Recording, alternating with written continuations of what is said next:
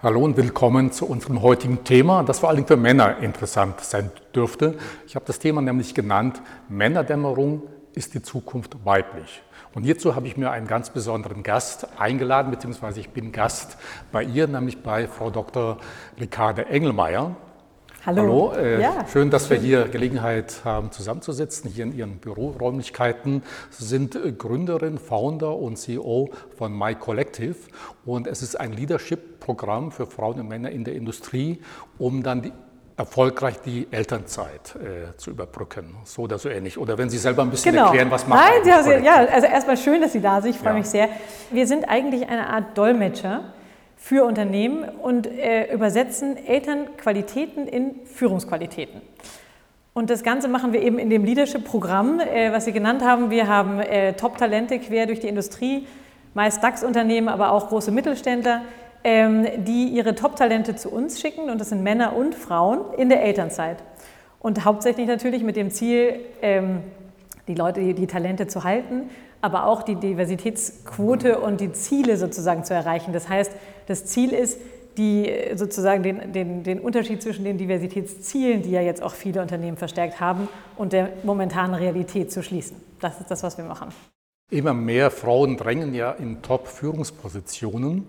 Frauen wollen an die Macht. Ich habe mir jetzt mal drei aktuelle Beispiele herausgesucht. Fangen wir mal an mit Anna-Lena Baerbock, äh, die erste grüne äh, Frau, die auch Kanzlerin werden möchte, möglicherweise im Herbst. Mal gucken, ob es äh, gelingt. Dann die Spanierin Belén Garijo. Es ist die erste Frau in einem DAX-Unternehmen, die alleiniger Vorstand geworden ist. Es gab schon mal eine Co-CEO, eine Amerikanerin bei SAP, musste leider dann nach sechs Monaten die Firma wieder verlassen oder ist freiwillig gegangen, weiß es nicht. Dann äh, Marianne Janik ist Deutschlandchefin von Microsoft.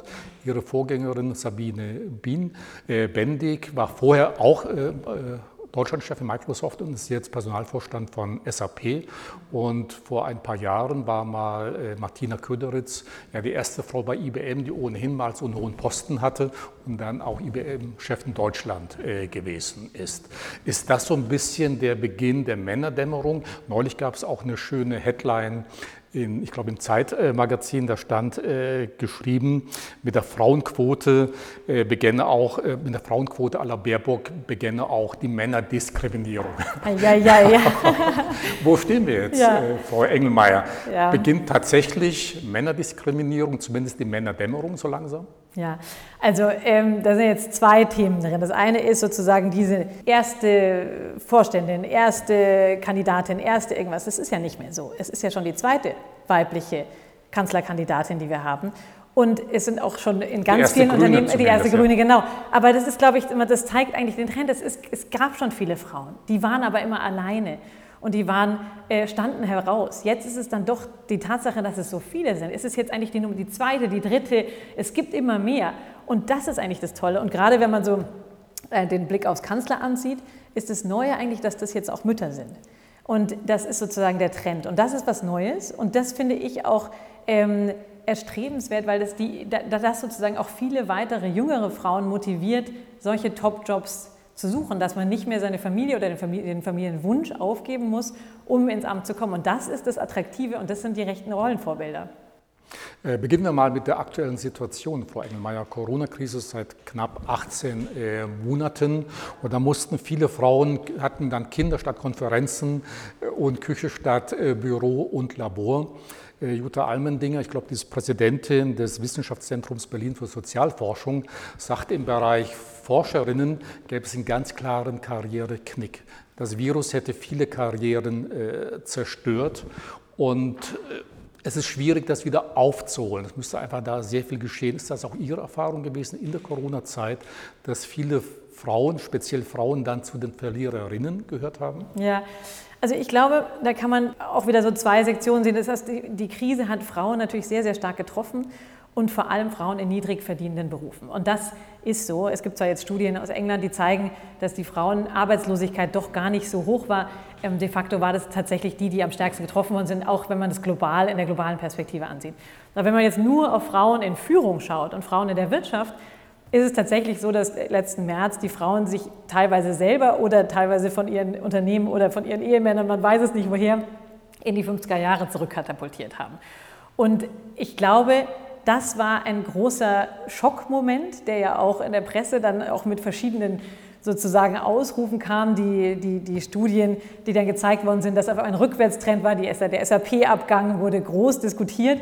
Ähm, ich glaube, da kam dann ein Aha-Moment. Und dieser Aha-Moment kam zu einem Zeitpunkt, zu dem das Thema Diversity sowieso schon am Brodeln war. Ich würde mal sagen, das größere Thema Diversity, also von Black Lives Matters bis dann hin zur Gender Diversity sozusagen Diskussion und der zum Beispiel der Quotenfrau ähm, Artikel im Stern, das zeigt ja, dass auf einmal, da hat sich was geändert. Der Druck auf dem Kessel hat sich einfach erhöht ähm, und zwar zu Hause und im Job und da gab es eine Bewusstseinsveränderung. Und diese Bewusstseinsveränderung hat dazu geführt, dass jetzt auf einmal auch Männer Väter sind. Das heißt, die Kinder laufen bei Zoom-Calls durch und die ganzen Mitarbeiter, die man vorher nur als männliche Mitarbeiter gesehen hat, sieht man jetzt als Väter.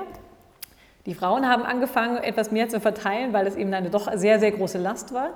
Und ich würde sagen, Corona hat in dem Fall fast wie so eine Art Innovationsbeschleuniger ähm, gewirkt, weil tatsächlich sich wirklich was getan hat durch diesen Bewusstseinsveränderung, die sich jetzt dann ja auch, hat man eigentlich auch, finde ich, ganz gut im Herbst gesehen, auf die wirtschaftliche Seite überschlägt. Also von dem individuellen Erfahren im März, April ähm, hin zu diesem gesellschaftlichen und dann aber jetzt auch dem wirtschaftlichen. Die Unternehmen haben unglaublich starke Ziele rausgegeben, haben gesagt, wir wollen mehr Diversität. Das Thema ist für uns wichtig, es ist jetzt Chefsache und wir gehen das an. Und das ist eine Veränderung, die tatsächlich, ähm, die tatsächlich neu ist. Und ich glaube, man vorher hatte man viele Unternehmen oder auch Vorstände, die gesagt haben, wir verstehen schon, dass Diversity zu mehr Innovation führt. Wir verstehen auch, dass es mehr zu mehr Kreativität führt. Aber die Unternehmen, die es wirklich verstanden haben, können auch jetzt zeigen, dass sie tatsächlich umsatzstärker sind, effizienter und produktiver. So, das ist aber eigentlich, das ist die Geschichte, die man mit Diversität schon vorher gesehen hat. Was jetzt kommt, ist, ähm, das ist ein, in, im Fachjargon immer das, das License to Operate Thema. Man muss es jetzt machen. Man kommt mit einem rein männerbesetzten Führungsteam einfach nicht mehr durch die Tür. Und dadurch hat sich was geändert. Und dadurch ist es jetzt so, dass ähm, Unternehmen eigentlich einfach, das ist eine Art Ressourcenkampf geworden. Also die, die, die Ziele sind da. Woher kriegt man die Frauen in diesem Kampf um Ressourcen? Da steigen die jetzt ein. Und das sieht man auch in der Quote. Die Quote ist jetzt nicht signifikant hat sich nicht verändert, aber es ist, glaube ich, so bei 12, 13 Prozent am Anfang letzten Jahres gewesen. Jetzt ist es bei 15, 17 Prozent, was die Frauenbeteiligung in DAX-Vorständen, das ist jetzt auch nur ein Teil, angeht, aber da bewegt sich was. Frauenquote, kommen wir gleich nochmal darauf zu sprechen. Äh, Frau Engelmeier, in den Medien wird ja auch häufig der Eindruck erweckt, gerade wie Sie vorhin sagten, immer mehr Frauen drängen in Führungspositionen, man liest über sehr erfolgreiche Frauen und da wird manchmal auch der Eindruck erweckt, okay, das ist an sich relativ leicht, ja, Familie und Beruf zu vereinbaren. Ja? Aber scheinbar ist das doch eine Illusion, wenn man dann so ein bisschen nachliest, was sich da tatsächlich äh, abspielt, beziehungsweise wie diese Frauen, welchen Hintergrund äh, diese Top-Managerinnen haben. Zum einen kommen die meisten aus besseren Verhältnissen, sprich aus Elternhäusern, wo der Vater oder Urgroßvater bereits Unternehmer gewesen äh, ist. Äh, genauso gibt es eine Zahl etwa oder die meisten Top-Managerinnen gehören zu den oberen 4 Prozent der Gesellschaft. Ja, also bessere Bildung, äh, besserer sozialer Hintergrund, besserer sozialer äh, Status. Hinzu kommt auch, dass man gesehen hat, dass Top-Managerinnen häufig ihr, ihre Familie organisieren wie eine Firma. Das heißt, sie suchen sich Personal für Kinder und Haushalt, hat natürlich dann auch mit finanziellen Möglichkeiten zu tun. Wird da nicht eine Illusion aufrecht äh, gehalten, dass auch junge Frauen denken, Mensch, ich kann auch da mal eine Frau Bendig äh, werden, aber sie hat gar nicht weder einen sozialen Status von der Familie, vom Elternhaus her, noch die finanziellen Möglichkeiten, tatsächlich diese Karriereleiter hochzusteigen. Mhm. Ja, also der eine Aspekt ist, ähm, den man ja auch in der PISA-Studie gesehen hat, dass es in Deutschland tatsächlich diese soziale Mobilität nicht so stark gibt und dass schon alleine der Schule Kinder besser sind, wenn sie aus einem sozusagen stabileren, finanziell sichereren Haushalt kommen, auch bessere Noten haben. Und das schliebt sich da dann weiter in die Universitäten und dann auch in sozusagen die Berufschancen. Ähm, ich glaube allerdings, dass umso mehr Frauen dann auch oben sind als Rollenvorbilder, umso eher kann man sich es auch vorstellen. Also ich glaube, das verändert sich. Und das Thema finanzielle Unterstützung, was Kinderbetreuung angeht, ist es natürlich so, wenn man von Anfang an schon aus einem gut situierten sozusagen Situation kommt und sagt, ich kann mir von Anfang an Kinderbetreuung leisten, ist es natürlich schön. Aber was wir auch stark machen bei My Collective ist sozusagen auch mit den Teilnehmern darüber sprechen, wie geht man denn mit seinen Finanzen um und wie kann man denn zum Beispiel, es ist ja meistens, die, die Kinderzeit kommt ja sozusagen um die 30, 35 bis 40, da ist man ja noch nicht im Top-Management und hat noch nicht so ein hohes Gehalt.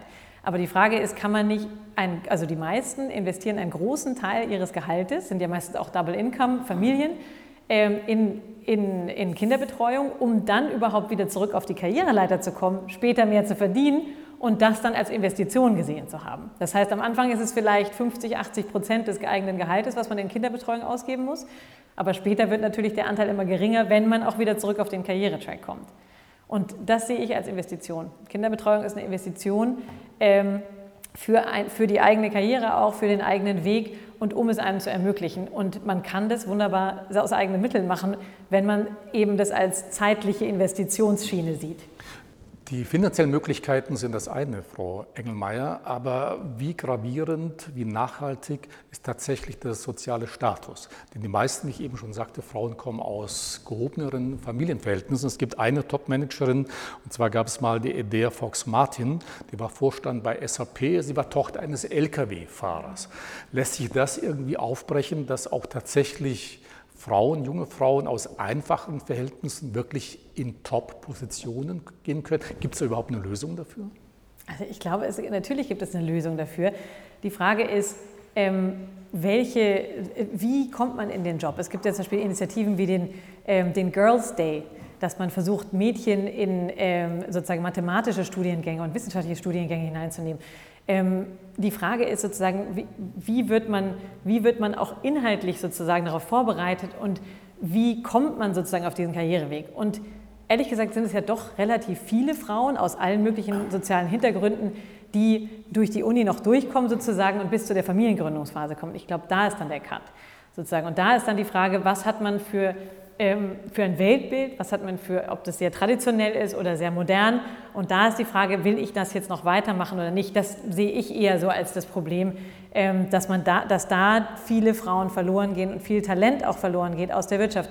Und vielleicht aus einer volkswirtschaftlichen Perspektive ist es ja so, dass wir ja auch investieren, die ganze Schulbildung entlang, die ganze Universität entlang und dann arbeiten diese hoch ausgebildeten Frauen, egal aus welchem sozialen Hintergrund, nur fünf, sechs Jahre und werden dann verlieren, wir verlieren sie aus dem Arbeitsmarkt. Und das ist, ähm, finde ich, eher so die, der Knackpunkt, würde ich sagen. Genau diesem Thema nehmen Sie sich auch an bei My Collective. Ja. Vielleicht jetzt mal ein paar persönlichen Hintergründe zu Ihnen selber. Wie ist denn Ihr Werdegang gewesen, Frau Engelmeier? Mein Sie waren sehr viel im Ausland, in Indien unter anderem, haben Sie erzählt. Ja, genau. Ich habe sieben Jahre in Indien gelebt und gearbeitet. Ich habe dort ähm, Public-Private Partnerships aufgebaut, viel in Indien, aber auch ähm, viel in China und restlichen Asien. Hat unglaublich viel Spaß gemacht und eine tolle Zeit. Ähm, ich war dann, äh, ich habe dort auch meine ersten zwei Kinder bekommen ähm, und bin sozusagen als Mutter sozialisiert in einem internationalen, einem indischen Kontext. Und bin dann aber, weil ich äh, an dem Thema Nachhaltigkeit ähm, sehr stark interessiert war und da eben auf der öffentlichen Seite war, bin ich nach, äh, nach Deutschland zurück und habe bei Siemens in der Konzernstrategie weiter Nachhaltigkeitsthemen vorangetrieben, aber eben aus der Privatsektorperspektive, ähm, was eine tolle Erfahrung war. Und da kam dann bei uns Nummer drei, ähm, Helena, meine kleine Tochter, die ähm, dann in einem deutschen Corporate Setting sozusagen zur Welt kam. Und dann dachte ich mir, ähm, when in Rome, do as the Romans do. Hier nehmen alle Elternzeit. Ähm, habe ich das also gemacht. Habe mir, wie viele auch das eben machen in der Elternzeit, das Baby geschnappt und einen Kinderwagen und einen Kaffee to go und bin durch die Stadt gefahren. Ich lebe in München, bin morgens um 10 Uhr mit meinem Kaffee durch die Stadt gefahren und habe mich gewundert, wie unglaublich viel Humankapital auf den Straßen von Münchens morgens um 10 unterwegs ist. Und das ist volkswirtschaftlich, da komme ich wieder zurück zu dem, was ich vorher gesagt habe, volkswirtschaftlich fragwürdig. Wie kann man sich das leisten, als Gesellschaft dieses Humankapital nicht zu nutzen? Andererseits individuell ist es so, ähm, ich war sicher nicht die Einzige, die in dieser Zeit intellektuell unterfordert war. Im Monat 1, 2 weiß man noch nicht so genau, wie alles funktioniert, aber ab Monat 3, 4, gerade Frauen, die sich vorher mit ihrer Karriere identifiziert haben, die Themen bearbeitet haben, die sie auch, Inhalt, sozusagen auch persönlich interessieren, da fehlt der Austausch und dieses, wenn man so will, Humankapital oder die Kompetenzen werden einfach nicht abgefragt, zumindest nicht von den Babys und auch nicht von den Spielplatzmüttern. Und das ist sozusagen diese individuelle Perspektive. Und ähm, betriebswirtschaftlich habe ich mir dann auch mich gefragt, wie ist es denn für Unternehmen, diese unglaublich ausgebildeten Frauen alle entweder teuer einzukaufen oder selber sozusagen zu investieren in die Fortbildung und dann auf einmal zu verlieren, weil was dann oft passiert danach ist, dass man, dass die Frauen eben in diese Auszeit gehen, Elternzeit und dann oft eher geduckt ins Unternehmen zurückkommen, sagen, sie machen erstmal Halbzeit oder 70 Prozent, auf jeden Fall so eine Art Horizontalbewegung. Meistens kommt das zweite Kind, nochmal Auszeit, nochmal Horizontalbewegung. Und dann ist es so, gerade in Deutschland, wo wir ja doch noch relativ lineare ähm, Karrieren haben, dann ist es sowohl für die Frauen als auch für die Unternehmen, ist der Karriere, der Zurücksprung also sozusagen auf den Karrierepfad eben nicht mehr möglich. Und, ähm, und genau da setzen wir mit My Collective an. Also warum ist es in dieser Elternzeit, ähm, warum verlieren die Unternehmen da ihre, ihre Talente? Und das sind gerade auch noch Unternehmen, die sowieso schon unten in der Pipeline Schwierigkeiten haben, genug Frauen reinzukriegen. Oben drückt jetzt die Quote, die wir vorher besprochen haben, und in der Mitte verlieren sie ihre Talente. Und deshalb setzen wir da an und wir machen, ähm, was wir machen, ist ein Multifacettenansatz, an dem wir einfach an jeder Stellschraube drehen, an der man drehen muss, damit eine Frau oder ein Mann sich dafür entscheidet, nach der Elternzeit wieder auf den Karriereweg zurückzukommen. Und das ist eben nicht nur die Kita vor der Unternehmenspforte oder finanzielle Unterstützung für Väter, die Elternzeit nehmen, sondern da sind ganz viele Elemente, die gemacht werden müssen. Und das ist, wir nennen das, also wir haben drei Säulen sozusagen, Connect, Empower und Inspire. Und Connect bedeutet einfach, dass wir die untereinander vernetzen. Das ist einfach, das sind, ähm, das sind Frauen und Männer, die sich gegenseitig als Peers sehen. Das heißt, die haben selber Lust auf Karriere und die sind von ihren Unternehmen äh, ausgewählt worden für das Programm. Das ist eine Auszeichnung, die man meistens aus der Vorstandsetage bekommt, ähm, für genau die, mit dem das Unternehmen auch im nächsten Schritt ihre Führungsebene 2 und 3 besetzen will. So, und die vernetzen wir untereinander. Und das sind auch, ist ganz wichtig, weil das ist eine Art kollektives Rollenvorbild. Gerade wichtig für Frauen, die in Unternehmen sind, wo gar nicht so viele ähm, Rollenvorbilder sind, ist das sozusagen das Rollenvorbild. Und der zweite Teil ist ähm, Empower. Was wir da machen, ist, wir übersetzen Elternfähigkeiten in ähm, Leadership Skills, also in, in, in Führungsqualitäten. Und das ist eine, und da kann ich Stunden darüber erzählen. Aber was das Schöne daran ist, ist, dass es eine Wertigkeit, eine betriebswirtschaftliche Wertigkeit, die mit Elterndasein gibt. Das ist ja ein 24-Stunden-Job ohne Schlaf, ähm, doppelter Shift an Ferientagen. Das ist ja eine unglaubliche Herausforderung, der man wahnsinnig viel lernt. Und wir versuchen in diesen Trainings eben nicht nur das anzutriggern und zu sagen, so und so könnte es gehen. Es ist nämlich nicht alle Multitasker und super efficient, sondern die Frage ist, wie kann man seine eigenen individuellen Fähigkeiten, die man als Mutter oder Vater lernt, erstmal identifizieren, dann aber auch verbalisieren und am besten eben internalisieren und tatsächlich gestärkt zurückkommen. Und das heißt, man hat ein neues Skillset. Das heißt, im ersten Fall, man hat jetzt erstmal eine Buddy Group, das sind die Peers um sich herum, ein kollektives Rollenvorbild, man, man ist gestärkt, man kommt zurück mit einem neuen Skillset. Und der dritte Teil ist Inspire und das ist die Idee, ähm, Rollenvorbilder sozusagen einfach, wir, sagen fast auf dem Silbertablett sozusagen, den Frauen und Männern, die bei uns im Programm sind, in äh, Live-Sessions sozusagen ähm, zusammenzubringen. Und wir laden Aufsichtsräte, Vorstände, aber auch Buchautoren ein, ähm, um über ihre Themen zu sprechen. Wir haben so fünf Themenbereiche, die interessant genau, sind für also diese Teilnehmer. Genau, das ist der Podcast, genau. Genau, wir machen sozusagen, wir laden ein, wir sprechen 10, 15 Minuten, ähm, nehmen es auf und veröffentlichen es auch als, ähm, als Podcast. Ähm, was man bei uns auf der Webseite sozusagen anschauen kann. Aber danach machen wir den Rekorder aus und dann geht die Diskussion mit unseren Teilnehmern los. Und das ist das Schöne. Das heißt, man hat jede zwei Wochen sitzt man abends um acht online auf dem Sofa zu Hause mit einem Vorstand oder Aufsichtsrat oder irgendeinem anderen tollen Rollenvorbild und kann eben nicht nur über deren Themen sprechen, sondern auch natürlich ein bisschen, wie sie es denn gemacht haben. Wie haben denn diese verschiedenen sozusagen tollen Leute, wie haben die die Kombination hingekriegt? Und wie haben die Job und Karriere sozusagen miteinander verbunden. Und, ähm, und das ist sehr persönlich. Und wir laden zu diesen Impulse-Sessions auch jede zwei Monate Startups ein aus dem Impact-Bereich. Ähm, die sind auf einer Bandbreite von eher impact-orientierten Startups bis hin zu denen, die im Impact-Investment-Bereich sind. Und da ist sozusagen die Idee, und da spannt sich wieder der Bogen zurück, ist dieses, diese Kompetenzen, die die Frauen haben, diese, ähm, diese Industriekompetenzen auch, zu nutzen für soziale Startups, und zu sagen, jetzt wird das Wissen eben abgefragt. Ähm, wir machen Pitch Nights, geben Feedback, wir, teilweise auch geht es in, sozusagen Pro Bono Mentoring von den Startups über. Und das macht einfach unglaublich viel Spaß und damit kommt auch wieder der Nachhaltigkeitsgedanke, den, aus dem ich ja sozusagen ursprünglich komme, ist dieses Humankapital zu nutzen, was aus den Straßen wandert und den Startups im Impact-Bereich und damit der nachhaltigen Wirkungskette, die die ja dann auch haben, zur Verfügung zu stellen. Und am Ende ist es ein positiver Effekt für die Frauen, weil sie sagen, mein, ich kann wirklich was, ich habe auch noch was drauf. Ich habe zwar jetzt ein Jahr lang nur Windeln gewickelt und mein Haus ist chaotisch und ich habe seit einem Jahr nicht geschlafen, aber das ist das, was ich kann und das ist das, was mich stärkt und das ist mein Purpose in meiner eigenen Karriere. Und damit auch wieder zurückkommen. Hm. Sie betonen ja auch in ganz besonderer Weise genau diese Elternskills, ja. äh, um eben die äh, Elternzeit äh, zu nutzen, ganz bestimmte neue Fähigkeiten, Qualifikationen zu erlernen, die dann sehr, sehr nützlich sind für Top-Positionen. Wie reagieren Männer dann darauf? Also wie wichtig sind erstmal diese Elternskills? Warum sind die so wichtig, auch für eine Führungsaufgabe? Und wie gehen dann Männer äh, mit dieser äh, Sache um? Ja, ich erzähle Ihnen mal von einem Training, was, äh, wie das ganz gut veranschaulicht. Also die, das ist ja alles auf Englisch, das heißt, das Training heißt bei uns Raw Like a Parent. Und die Idee ist ähm, von König der Löwen geklaut, ähm, wo dieser kleine Löwe Simba abhaut und zu den Hyänen geht und dann fast gefressen wird und anfängt zu brüllen. Und das ist so ein kleines Löwenbrüllen und die lachen sich kaputt. Und danach brüllt er nochmal, hinter ihm steht aber sein, der König der Löwen und brüllt. Und jeder, der Vater ist oder jeder, der Mutter ist, weiß, was das, wie, wie sich das anfühlt, wenn man seine Kinder beschützt. Das ist eine Urelternqualität, die man hat. Und es ist im Endeffekt, kann man das so leicht übersetzen in, Führungs, in, in die Führung von Teams. Nach außen hin den Kopf hinhalten fürs Team, aber nach innen hin auch sozusagen lenken und führen. Und ähm, diese Übersetzungsfähigkeit sozusagen versuchen wir zu machen. Wir haben vielleicht auch, um so ein anderes Beispiel zu nehmen, was ganz nett ist, wir sagen, ein, ein, ein Thema geht es auch um Empathie.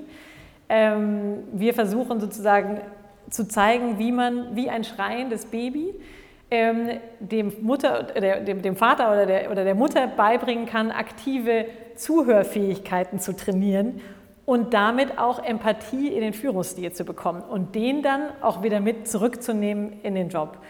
Und das ist sehr interessant, weil Empathie wird ja ganz oft Frauen zugewandt.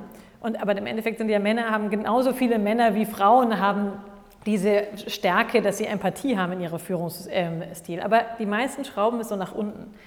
Und die Frage ist, warum kann man das nicht ein bisschen mehr leben und als tatsächliche Stärke sozusagen auch, auch in, in Meetings mit hineinnehmen? Und das versuchen wir konkret und individuell in den Trainings den Personen mitzugeben, sodass sie dann auch wissen, wie sie es selber umsetzen in der Sekunde, in der sie zurückkommen.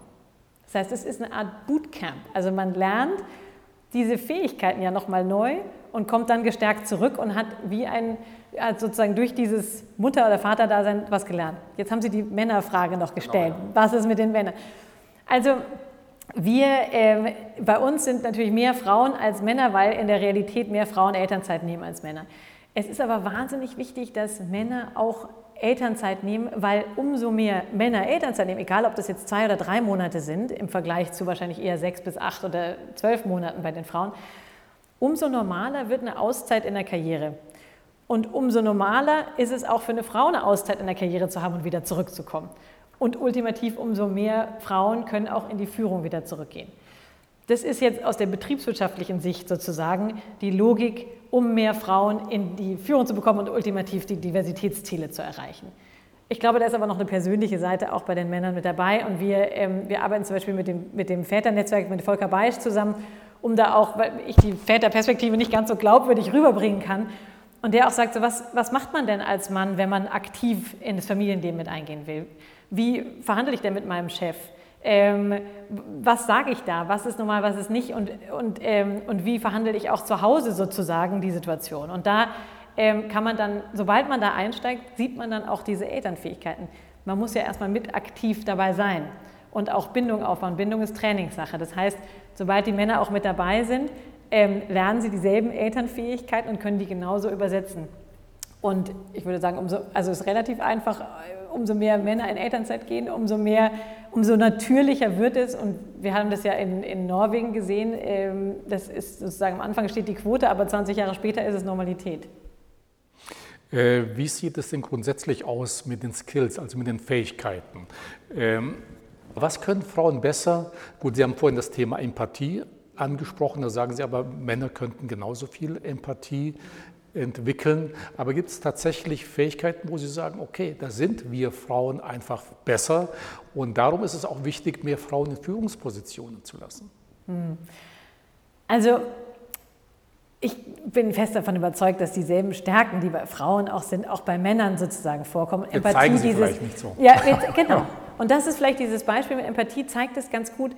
Ähm, wir hatten zum Beispiel eine Diskussion bei uns in der Community, ähm, dass öfter Teilnehmer sagen, die, die, die Empathie als Stärke haben, in Meetings gehen und sagen, hier ist irgendwie eine Spannung, hier stört irgendwas, es ist unglaubliche, also diese Spannung stört so, dass sie mindestens 30, 40 Prozent ihrer Energie darauf verwenden müssen, dass sie das spüren und versuchen aber abzuschalten und nicht mehr zu realisieren und dann gefühlt nur noch 50 Prozent Energie haben und Aufmerksamkeit, um auf den Inhalt zu gucken sozusagen. Und das ist, glaube ich, eine alte Denke. Und das ist so, das, da sitzen sicher auch von den Männern in der Runde viele, die das genauso spüren, aber die das vielleicht schon professioneller können, das alles sozusagen nach unten zu schrauben. Und die Frage ist, warum kann man Empathie nicht, sowohl Frauen als auch Männer, aber die Frauen leben es öfter eben aus, ausleben als Stärke und sagen, okay, vielleicht ist hier eine Spannung, vielleicht kann, bin ich derjenige, der das merkt, der dann auch schaut, wie man hier eine bessere Lösung hinkriegt, in der man die Spannung abbaut und dann alle zusammenarbeiten. Also ich glaube, man kommt da zu besseren Lösungen. Und das ist genau der Effekt, den ja diverse Teams haben. Und ich glaube, die Tatsache, dass Frauen Empathie öfter ausleben und dann auch mit in die Businesswelt nehmen, führt dazu, dass die Männer es auch ausleben können. Und dazu auch zu einem kreativeren Zusammensein. Gibt es aber auch bestimmte Eigenschaften, die bei Frauen ganz anders auch schon als bei Männern. Ich will ein Beispiel äh, bringen. Wir haben in den letzten Monaten unseren Gesundheitsminister Jens Spahn erlebt. Da ist ja vieles schiefgelaufen. Da gab es auch irgendwie so ja, Geschäfte, die man untereinander dann äh, gemacht hat und ähnliches. Und neulich war äh, die Luisa Neubauer in einer Talkrunde eben zum Thema also die Klimaaktivistin äh, Neubauer äh, zum Thema Corona. Und sie sagte eben, da ging es auch um das Thema Jens Spahn, sie sagte dazu, wäre Jens Spahn eine Frau, wäre er längst zurückgetreten. Würden Sie dem zustimmen?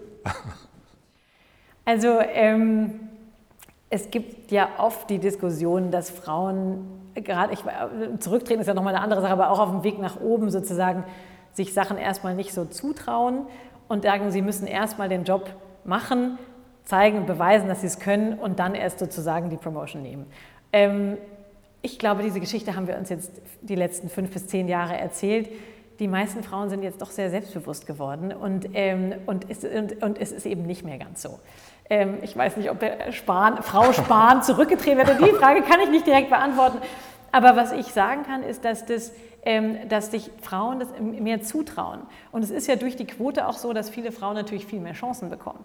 Das heißt, wenn man jetzt ähm, äh, zum Beispiel in Elternzeit geht, rausgeht, meistens ist der Job, den man davor hatte, ja gar nicht mehr da, weil die meisten Firmen umstrukturieren und reduzieren und so weiter.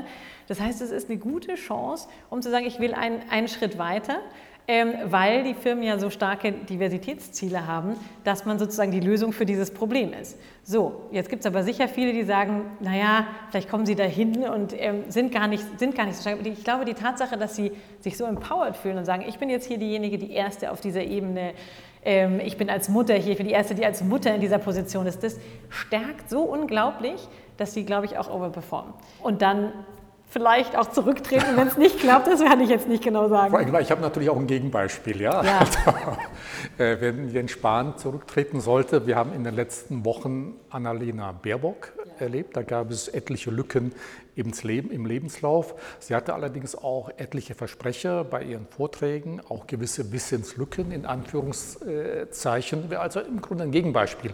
Aber werden bei Frauen solche Fehler ja, kritischer gesehen verzeiht man ihnen dann weniger als ein Mann, wird da mehr hinterfragt als bei einem dann? Was ja jetzt gerade mit der Kanzlerkandidatin passiert?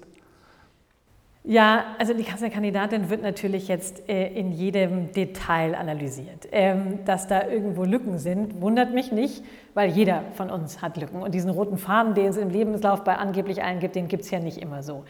Ähm, eine Lücke, die es bei vielen gibt, ist, wenn sie Kinder bekommen. Und die Frage ist, äh, spricht man darüber? Sagt man, dass man in Elternzeit ist? Gibt man auf seinem LinkedIn-Account an, dass man in Elternzeit ist? LinkedIn hat es jetzt geändert. Ich glaube, es gibt sogar eine ganze Rubrik, wo man sagen kann, äh, Dad on Leave oder Mother on Leave sozusagen. Aber die Frage ist, früher haben es ja alle vertuscht.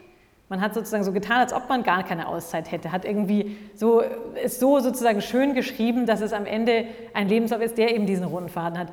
Ich bin großer Vertreter davon, dass man Auszeiten auch reinnimmt, weil man in denen ja auch wahnsinnig viel lernt. Und solange man sagen kann, was man in dieser Auszeit gelernt hat, zurück zum Thema Elternfähigkeiten, dieses neue Skillset, was man mitnimmt und sagt, ich habe in meiner Elternzeit mich weitergebildet, ich habe coole Startups gesehen, die äh, beraten mit meinen Kompetenzen. Ich habe mich persönlich, ich habe an mir selber gearbeitet. Plus dazu, ich arbeite mit in einem Team jetzt. Ich habe zu Hause jetzt auch ein, meistens ja erstmal ein Dreier-Team und dann Vierer-Team sozusagen, das ich manage. Das, diese Managementfähigkeit, das ist ja unglaublich viel und das kann man, glaube ich, auch zeigen. Und ich glaube, dass die meisten Frauen auch sagen, ich, die Firma, bei der sie arbeiten, weiß sowieso, dass sie in Elternzeit sind. Und jede weitere zukünftige Firma, die sie nicht nehmen würde, weil sie eine Auszeit im Lebenslauf hat, wegen Kindern zum Beispiel, ist dann nicht der richtige Arbeitgeber. Äh, ich will nochmal auf das Thema Frauenquote ja. auf, äh, zurückkommen. Ich hoffe, Sie haben Verständnis dafür, dass ich manches kritisch hinterfrage, ja. Frau Engelmeier. Äh, ich habe eingangs eine Headline zitiert in einem großen deutschen Medium und da hieß es eben, mit der Frauenquote aller Baerbock äh, sei äh, die Ära der Männerdiskriminierung, hätte damit äh, begonnen. Und es wird da insbesondere eben auf das Beispiel der Grünen hingewiesen. Wichtig ist noch in dem Zusammenhang zu erwähnen, am 11.06. wurde ja vom Bundestag, also erst vor wenigen Wochen, ein Gesetz verabschiedet, wonach ähm, alle DAX-Unternehmen, also alle Börsennotierten, nicht nur alle DAX-Unternehmen, alle börsennotierten Unternehmen und Kapitalgesellschaften ab 2000 Mitarbeiter verpflichtet werden, sobald sie vier Vorstände haben, mindestens einen dieser Posten mit einer Frau zu besetzen. Und äh, ich glaube, in der Welt war dann auch zu lesen, das hätte man ja auch in, bei den Grünen, also in der Grünen Partei, ganz hart durchgesetzt, und zwar unabhängig von der Qualifikation, wer jetzt nun besser sei, Herr Habeck oder Frau Baerbock. Ähm, schadet man dann nicht insgesamt, äh, also den Frauen, dass man sagt, okay, da muss es einfach so eine feste Regelung geben, unabhängig von der Qualifikation. Ist die Frauenquote damit also wirklich ein probates Mittel, um das durchzusetzen, damit mehr Frauen tatsächlich an die Macht kommen? Oder schneidet man sich da nicht doch ins eigene Fleisch? Also man schneidet sich ins eigene Fleisch, wenn man eine Frauenquote hat und seine Frauen nicht fördert. Und wenn man äh, sagt, hier ist eine Quote und man, man will einfach jeden, man befördert jeden, der weiblich ist, nur damit man diese Quote erfüllt, dann hat man natürlich dann ist die Managementqualität nicht mehr so gut. Aber was man natürlich machen muss, man muss schauen, dass man erstmal am Anfang sozusagen genug Frauen mit ins Team bekommt, diversen sozusagen Talentpool im Unternehmen hat, dann aber nicht in der Familiengründungsphase die Hälfte dieses Talentpools, und zwar den weiblichen, verliert, zumindest von diesem Karrieretrack, und danach dann sozusagen einen diversen Talentpool hat, aus dem man tatsächlich die beste Person rausnehmen kann, der aber nicht mehr oder weniger 50-50 sozusagen aufgestellt ist, um auch wirklich gute Kandidaten zu nehmen. Und wir sehen das ja, also ähm, wir sehen ja jetzt in den, den die Firmen, also wir, wir, sind ja auch die Unternehmen, die bei uns dabei sind, von Danone bis Airbus, aber auch irgendwie auch Scheffler oder Bayersdorf. Das sind ja Firmen, die sich jetzt alle Ziele setzen. Bayersdorf ist, ist sehr er geht sehr stark voran. Die haben eine 50-50 sozusagen Quote sich jetzt gesetzt. Das ist unglaublich viel. Die Frage ist jetzt sozusagen, kommen die Männer nicht mehr weiter? Und ähm, ich glaube schon, dass es eine Zeit lang ein bisschen schwierig wird, ähm, gerade in Unternehmen, die sich extrem ambitionierte Ziele gesetzt haben und darunter noch keinen so diversen Talentpool haben. Aber das ist eigentlich meistens nicht so. Also meine Beobachtung in der Industrie ist, die Unternehmen, die schon ganz gut dastehen, setzen sich jetzt ambitionierte Ziele und machen auch richtig was und packen das an, so dass dann die Talente auch sozusagen so groß sind. Die Unternehmen, die vielleicht noch so am Anfang der Diversity-Reise sind sozusagen, setzen sich auch Ziele, die graduell nach oben gehen. Und da ist es dann ganz oft so, dass trotzdem immer noch 80 Prozent der beförderten äh, Manager Männer sind. Also das heißt, man muss mal ein bisschen die Realität anschauen. Wir sprechen von einer Frauenbeteiligung in DAX-Unternehmen von 12 Prozent. Das ist jetzt nur der Vorstand in der DAX-Unternehmen. Das ist ja nicht so anders auf Ebene 2 und 3, wenn man mal so querbeet schaut. Das heißt, es sind ja immer noch gut 80 Prozent durch die Bank Chancen für Männer. Und das ist, glaube ich, okay. Die Frage ist jetzt, ist es ein richtiges Instrument? Ich glaube ja, ähm, es ist ein nötiges Instrument. Ähm, ich glaube, vor fünf bis zehn Jahren war es ja immer noch so eine Diskussion, so brauchen wir es oder nicht. Es gab ja jetzt genug Studien, die gezeigt haben, dass sich mit einer Freiwilligkeit gar nichts geändert hat und wenn wir in dem Tempo weitergehen, wir erst in 100 Jahren eine Gleichberechtigung haben. Und das ist so schwarz auf weiß klar, dass man jetzt hier was machen muss und der Druck einfach da ist und die Quote am Anfang vielleicht ähm, für manche ein bisschen schwieriger zu verkraften ist, aber solange man das graduell macht, eigentlich auch ganz gut geht.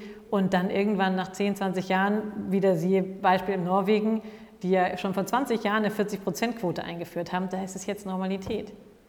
Und da ist es dann so eine Normalität, dass jetzt schon die nächste Generation es gar nicht mehr anders kennt. Also Sie finden, es nicht, so, ja, Sie finden es nicht besonders gravierend, als ja diese ja, dass die Unternehmensfreiheit da etwas eingeschränkt wird. Und es gibt schon Stimmen, die dann befürchten, wenn man diese Quote erfüllen möchte oder erfüllen soll, man wird ja dazu gezwungen dann per Gesetz, dass dann Posten geschaffen werden, die vielleicht weniger wichtig sind. Hauptsache, man hat die Quote erfüllt. Ja, also ich glaube, wenn man es so sieht, dann ist es, wenn man die Quote einfach nur so oben drauf setzt und tatsächlich an der Unternehmenskultur nichts ändert und auch an dem Talentmanagement nichts ändert, dann ist es, dann ist es schwierig. Aber ähm, die meisten Unternehmen werden sozusagen dieses, wenn man so will, Ta Ta Talent, äh, Talent Sustainability eigentlich sozusagen kreieren und werden sagen, okay, wie ist es denn bei uns, wenn, wir, wenn, das, wenn das das Szenario ist, wie stellen wir uns anders auf? Jetzt ist es ein bisschen so ein Händering, dieser Kampf um Ressourcen, Händering des Suchen nach den Top-Frauen. Aber man muss natürlich jetzt auch schauen, man hat ja genug Talente, man muss sie sozusagen nur mit nach oben begleiten. Und dann ist es vielleicht in drei bis fünf, sechs Jahren, ist es schon, haben die meisten schon ganz gute Ziele erreicht und dann kommt auch dieser sozusagen Nachholeffekt, wird dann irgendwann abgebaut. Ich will nochmal äh, auch den Kreis schließen zum My Collective. Man hört dann immer wieder, okay, um das zu gewährleisten, um eine echte Chancengleichheit zu gewährleisten. Also man hört auch sehr viele Frauenkommentare äh, von Frauen, die sagen, gut, die Quote sei nicht unbedingt das beste Mittel, es müsste mehr Chancengleichheit geschafft, geschaffen werden. Und da muss man bei den Unternehmen, bei der Unternehmenskultur beginnen. Also das, was Sie eben fördern, die Elternzeit, das richtig machen, mehr Väter in Elternzeit oder die Möglichkeit äh, zu gewähren und ähnliche Dinge mehr. Ist das nicht doch der bessere Ansatz zu sagen, okay, man muss wirklich eine neue Unternehmenskultur zu schaffen. Väter sind genauso wichtig für Elternzeit wie Mütter und umgekehrt. Also dann vielleicht auch mehr Teilzeit in Top-Positionen zu ermöglichen, vielleicht auch diese Pflicht des Präsentseins äh, zu verringern und solche Dinge. Wären das nicht der bessere Ansatz? Ja, also die Unternehmen, mit denen ich arbeite, sind ja schon dabei. Die wollen ja schon was verändern. Aber Kultur verändert sich nicht so schnell. Und ich glaube, was Kultur wirklich verändert, sind Menschen. Das heißt, Geschichten, Leuchtturmbeispiele sind die Leute, die es geschafft haben und die darüber sprechen können. Und das heißt, was wir bei My Collective machen, ist, wir, wir, wir sprechen natürlich mit unseren Unternehmen und beraten auch und sagen, äh, dadurch, dass wir auch durch die Industrie hinweg sozusagen sehen, wo was wie passiert und wer, wer sich wie aufstellt, kann man da auch äh, sozusagen Lessons learned weitergeben. Aber die Idee ist eigentlich, die eigenen Leute, diese Talente, in die sie schon investiert haben, die sie fünf Jahre investiert haben, die sie auf keinen Fall verlieren wollen, weil sie sie sonst teuer rekrutieren müssen, jetzt wo sozusagen der Kampf um die Ressourcen ist, ist es schwierig, dass man sagt, wie kann man mit den eigenen Talenten sozusagen den Weg wieder zurückfinden. Und das ist eigentlich, das finde ich, ist, ist sozusagen ist der Ansatz, ähm, um es nachhaltig auch anzugehen. Äh, Sie haben vorhin Skandinavien genannt, glaube ich. Da gibt es schon 20 Jahre die Frauenquote. Wie lange ja. werden wir brauchen, um da diese Chancengleichheit herzustellen? Ich glaube, es gibt ganz schön viel, der Druck auf dem Kessel ist so hoch, dass es, glaube ich, schneller gehen wird hier. Und Skandinavien war sehr früh dran, auch alleine auf dieser, in, dieser, in dieser Front. Ich glaube, hier wird es schneller gehen. Ich glaube, in fünf Jahren sprechen wir schon nicht mehr so darüber und in zehn Jahren ist es Normalität. Ich will Ihnen äh, etwas anderes äh, vorschlagen, was Sie davon halten. Sie kennen Anja Reschke, Moderatorin von Politmagazin Panorama. Die hat mal etwas über das Thema Frauenquote eben auch äh, gebracht in ihrem TV-Magazin und dann die Volksschauspielerin Heidi Kabel zitiert, die es ja schon ein paar Jahre nicht mehr gibt. Die hat mal gesagt, Heidi Kabel, die Emanzipation ist erst dann vollendet, wenn auch einmal eine total unfähige Frau in eine verantwortliche Position aufgerückt ist. Wenn das erreicht ist, dann können wir die Quote, dann können wir die Quote im Grunde abschaffen, aber so lange werden wir sie wohl noch brauchen. Ist das wirklich ernst zu nehmen? Ich würde es umdrehen. Ich, ich würde es umdrehen und ich würde sagen, wenn ein Manager, der ein Interview mit einem, sagen wir, 35-jährigen Mann hat, der einen Ehering am Finger hat, führt, und sich, während er das Interview führt und sich überlegt, will ich diese Person einstellen oder nicht, sagt, ha, der ist verheiratet und ungefähr im Familiengründungszeitraum, wie werde ich mit seiner Elternzeit umgehen und wie oft wird er in Elternzeit, wie viele Kinder wird er noch haben wollen, dann ist die Emanzipation erreicht. Und das, ist, das sind nämlich genau diese Gedanken, die natürlich Frauen in dieser Familiengründungsphase sozusagen der Grund, warum sie die Chancen nicht haben, sind die. Weil, weil man denkt, sie werden ausfallen, sie werden nicht mehr zurückkommen. Und wenn sich das umdreht, dann glaube ich, ist es ähm, erreicht. Und das ist eben nicht nur im Top-Management. Also ich glaube, der, der, der, der Sprung im Top-Management sind die Rollenvorbilder, sind die, die, man, die, die gezählt werden, die sozusagen auch die Quote haben.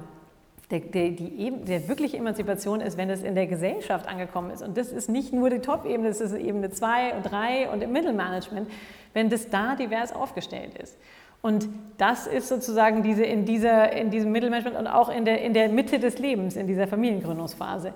Und wenn vielleicht auch noch apropos Emanzipation und Gleichberechtigung, wenn die Männer mehr in die Elternzeit gehen, sind sie auch zu Hause gleichberechtigter, was denn das Mitsprache sozusagen Recht angeht ähm, mit den Kindern. Dann sind nicht immer nur die Frauen die Profis, sondern die Männer wissen auch, wie es geht. Und ähm, wenn man da früher einsteigt, dann ist man mit dabei, was, was sehr Schönes ist. Ich glaube, es muss aber dann, ist auch notwendig ein Bewusstseinswandel von manchen Männern. Also hin und wieder hört man zumindest auch bei jüngeren Familien, dann geht der Mann in Elternzeit damit gesagt, ach du Weichei. Ja, musste ich jetzt mit kleinen Kindern wie Babys herumschlagen. Also um das dann aus den Köpfen wegzubekommen, ist, denke ich, auch nicht so eine ganz leichte Geschichte. Dann. Ja, aber ich glaube, dieser Bewusstseinswandel ist da. Wenn man sich jetzt hier umschaut, es gibt äh, tausend, morgens um zehn laufen auch mittlerweile relativ viele Männer auf den Straßen, die ihre Kinder füttern. Es ist, ich glaube, man hat gesehen, dass die, es ist ja sowieso auch hin zu mehr Life-Work-Balance. Das heißt, selbst ähm, selbst die Mitarbeiter, die keine Kinder haben wollen, eher äh, vier Tage Woche haben und einen Tag für ihr eigenes Projekt oder ihr eigenes Programm, irgendwas, was sie erfüllt. Ähm, es geht dahin und ich glaube, was schon viele gesehen haben, ist, dass Männer oft dann irgendwie mit 50, 60 erwacht sind und gesagt haben, ich habe irgendwie die ganze Kinderphase verpasst und das ist so schade, weil man auch die Bindung nicht aufgebaut hat. Und äh, ich glaube, dieser Bewusstseinswandel ist jetzt da.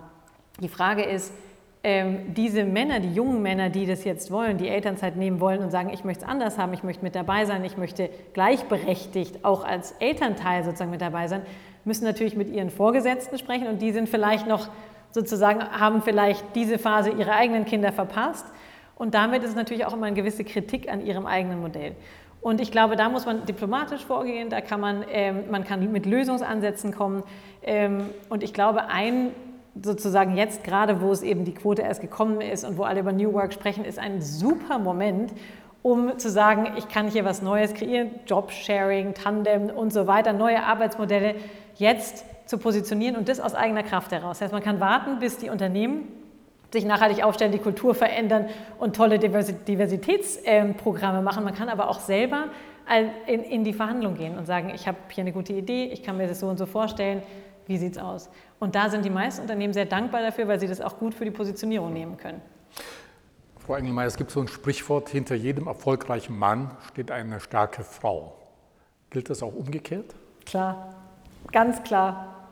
Also eine Sache, die ich eigentlich immer sage, wenn es um Elternzeit geht, ist, dass es wahnsinnig wichtig ist, sich vorher den richtigen Mann auszusuchen, den richtigen Chef. Jetzt ist es so, dass meine Teilnehmerinnen ähm, ja, sich meistens den Mann schon ausgesucht haben. Die sind ja schon in Elternzeit.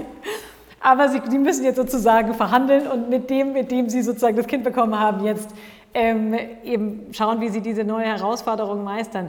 Ähm, aber das ist natürlich wahnsinnig wichtig. Und der richtige Chef, das heißt im richtigen Unternehmen, wo man sagt, hier, hier habe ich eine Möglichkeit, weiterzukommen. Und das ist ja auch das, was wir mit My Collective eben machen, ist eine Signalwirkung geben. Wenn ein Unternehmen Frauen und Männer in der Elternzeit unterstützt, das Signal in die Ebene darunter, aha, hier kann ich Kinder bekommen und ich kann danach wieder weitergehen, ist natürlich wahnsinnig stark. Also so viel zu meinem Programm. Persönlich ist es so, dass ich natürlich auch einen sehr starken, sehr tollen und sehr coolen Ehemann habe, der mich unglaublich unterstützt und nur so ist es möglich. Wir haben drei Kinder. Ähm, ich kann es nicht alleine machen. Wir machen das zusammen. Ich habe ein großes Netzwerk um mich herum mit Großeltern auf beiden Seiten, aber auch mit professioneller Unterstützung. Ich habe ein relativ großes Managementsystem zu Hause, damit ich arbeiten kann, aber, ähm, aber ich will arbeiten, weil es Spaß macht und weil ich, weil ich diesen Job und auch diese, diese, dieses My Collective, ist, ich bin Überzeugungstäter und das ist genau das, was ich machen will. Und darin unterstützt mich meine Familie und die, die mich lieben. Haben Sie denn aber einen Tipp für uns Männer? Wenn man Paartherapeuten zuhört, ja. wird man äh, ganz eher etwas anderes zu sagen. Viele Männer haben einfach Probleme mit einer starken Frau. Hm. Was könnten Sie uns Männern da für einen Tipp geben? Wie soll man damit umgehen? Selber stark sein. eine starke Frau ist was Tolles, weil man, äh, man will ja auch einen Gesprächspartner haben. Man will ja jemanden haben, der, ähm, der inspiriert, der tolle Sachen erlebt, der interessante Geschichten zu erzählen hat, mit dem man sich austauschen will. Also ich glaube aber, man muss natürlich auch selber stark sein, weil, ähm, weil es natürlich um eine Gleichberechtigung geht. Und ähm, ja, das kann, ich, das kann ich als Tipp geben. ich glaube, es macht mehr Spaß mit, mit, mit starken Frauen, weil man eben dann einfach, ähm, ja, ich, also zumindest so lebe ich, das ist, ist ein Austausch über das, was man erlebt oder was man nicht erlebt. Das ist manchmal ganz schön schwierig, gerade diesem ganz traditionellen Bild, wenn Frauen in Elternzeit gehen und wirklich nur Kinder machen und dann auch lange Zeit bleiben und Männer im Job. Das sind zwei komplett unterschiedliche Welten. Ich glaube, es ist eigentlich schöner, wenn man ähnliche Erfahrungen hat, wenn man diese nicht nur das Elterndasein teilt und darüber sich austauschen kann und auch das Leiden und die Freuden so ein bisschen teilen kann, genauso wie im Job. Und das, dass man einfach, äh, dass man da sich einfach interessant auf einer interessanten Ebene austauschen kann, finde ich unglaublich wichtig. Für mich persönlich ist es wichtig. Mein Mann ist mein größter Unterstützer und ich hoffe, ich für ihn auch. Äh, letzte Frage, Frau Engelmeier. Wir hatten ja am Anfang gesagt, äh, die Zukunft sei weiblich. Ist das tatsächlich unsere Zukunft? Werden wird es wirklich in den nächsten zehn Jahren, um einen größeren Zeithorizont zu nehmen, einfach wesentlich mehr, wo vielleicht wirklich mal jeder zweite Job, zumindest jeder verantwortungsvolle Job mit einer Frau besetzt sein wird? Also ich habe zwar vorher gesagt, dass wir in den nächsten fünf bis zehn Jahren in der Normalität sein, aber ich glaube, eine Normalität wird meistens so gesehen, dass man sagt, ein Drittel in einer Gruppe ähm, aus einer sozusagen, aus, ein, aus einer, jetzt in dem Fall weiblich ist, ähm, dann wird es Normalität. Ich glaube, bei 50 Prozent in allen durchgehenden Abteilungen, äh, von oben bis unten, alle Hierarchieebenen, werden wir wahrscheinlich in zehn Jahren noch nicht sein. Einige Unternehmen setzen sich zum Ziel und ich finde es toll, weil die Vorreiter sind. Ähm, Bayersdorf zum Beispiel. Ähm, aber ich weiß nicht, ob es durch die Bank passieren wird. Ich weiß auch nicht, ob es unbedingt bei allen erstrebenswert ist, aber 30 Prozent ist eine, zeigt eine Normalität und, und, und führt dadurch durch die Diversität dann in den Zielen, in den, sorry, in den Teams und in den Unternehmen auch zu mehr Kreativität und mehr Spaß. Und ähm, ich glaube, das können wir alle ganz gut gebrauchen. Frau Engelmeier, herzlichen Dank für das sehr inspirierende Gespräch. Ich hoffe auch, dass es für manchen Unternehmer Anlass war oder Motivation darüber nachzudenken, doch mehr Frauen in Führungsebenen aufrücken zu lassen. Und für uns Männer vielleicht, wenn man ihnen zugehört hat, aufmerksam zugehört hat, denke ich, macht es eine Menge Spaß, mit einer starken Frau zusammen zu sein oder sich mit ihr auszutauschen. Also ich denke, für uns Männer bedeutet das weder Diskriminierung noch Männerdämmerung. Ich denke, ein starker Mann kann dann auch mit einer starken Frau umgehen. Und das hat, denke ich, auch Vorteile. Das Leben macht es schöner. Also insofern denke ich, drücke ich in die Daumen mit My Collective, dass Danke. sie wirklich ihre Ziele erreichen. Und vielleicht haben wir mal dann Gelegenheit, in den nächsten Jahren nochmal zu gucken, wie hat sich eigentlich das Ganze entwickelt. Ja, sehr gerne. Also nochmal herzlichen Dank. Frau Dankeschön. Wie gewohnt mehr Informationen zu unserem Thema und zu meinem Talkgast auf unserer Website und das Ganze nochmal auch nachzuhören in unserem Podcast. Herzlichen Dank und bis zum nächsten Mal.